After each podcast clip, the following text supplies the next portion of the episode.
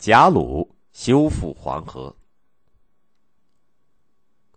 公元一三四四年，也就是元朝至正四年上半年，我国北方一些地方连续几个月普降大雨，平地积水三尺多深，黄河水暴涨，冲破了白毛堤、金堤，就是现在的河南兰考的东北，使黄河沿岸的各个州县遭到了严重的水灾，被淹死、饿死、病死的百姓多得数不清。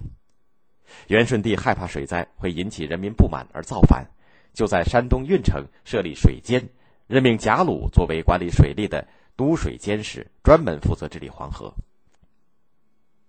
贾鲁是河东高平人，就是现在的山西高平。他从小聪明好学，善动脑筋。元仁宗、元英宗时期，他两次由州县推选参加科举考试，都名列前茅。元顺帝的时候。中书右丞相脱脱主持修订辽金宋史，他任命贾鲁作为宋史的撰修官。后来，贾鲁又担任过工部郎中等官员，是个既有知识又有经验的工程技术专家。贾鲁接受治理黄河的任务以后，顾不得辛苦劳累，来回跑了数千里路去查看河道，取得了治河的第一手资料。他还根据黄河的河道形势画了一幅详细的治河图。同时，他提出了两个治理方案：一是在决口以下的新河道北岸筑起堤坝，防止河水横向溃决；二是通过疏通和堵塞并举的办法，引导黄河水恢复向东流向故道。这两个方案都能收到事半功倍的效果。可是，贾鲁的方案并没有引起皇帝的重视，没有被采纳，他还被调离了都水监使的岗位。结果水患不断扩大，一直影响到山东、河北一带。托托再次出任右丞相以后，认识到黄河非得彻底治理不可，就召集大臣商讨治河的方案。这次贾鲁以都清运使身份出席了讨论会，在讨论会上，群臣议论纷纷，形成了两种截然不同的对立的意见。以工部尚书程遵为代表的一派说。山东连年欠收，民不聊生，让黄河走故道，万万使不得。如果二十多万人民生活在灾区，闹起事儿来，恐怕比河患还可怕呀。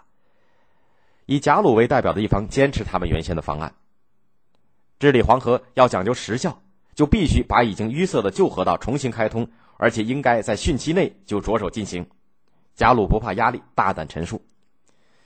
托托是一个以国家利益为重的人。在朝廷斗争非常激烈的情况下，他经过分析比较，认为贾鲁的第二个方案可以采用，于是就支持贾鲁。公元一三五一年，五十五岁的贾鲁被正式任命为工部尚书兼总治河防使，并被授予二品官衔。他动用了十三路的民工约十五万人，再加上军队士兵两万人，一共十七万人，开上了治河的工地。从四月份开始施工，到了七月份。黄河疏凿成功，到八月，冲破堤岸的河水重新又流入了原先的河道。到了九月，黄河上又可以通行船只了。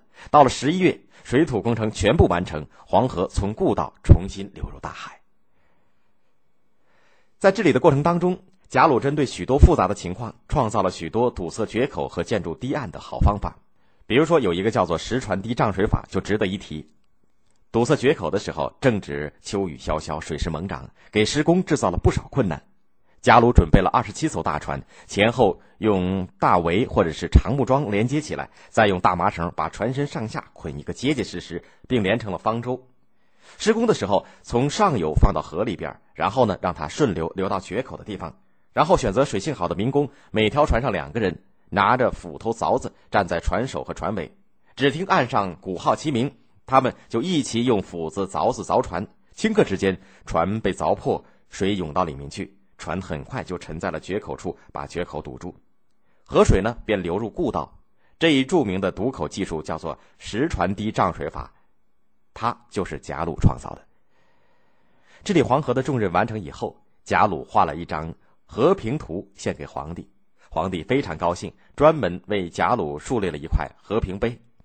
碑上篆刻着翰林学士欧阳玄奉命所写的《治政河防记》，以总结治河经验，表彰贾鲁的丰功伟绩。当年在贾鲁所住的故宅的墙上，有人题写了这样一首诗：“贾鲁治黄河，恩多怨亦多。百年千载后，恩在，怨消磨。这说明后世对他的功绩自有公正的评价。而原来横贯整个河南、向东南流入淮河的惠民河，因此改名为贾鲁河。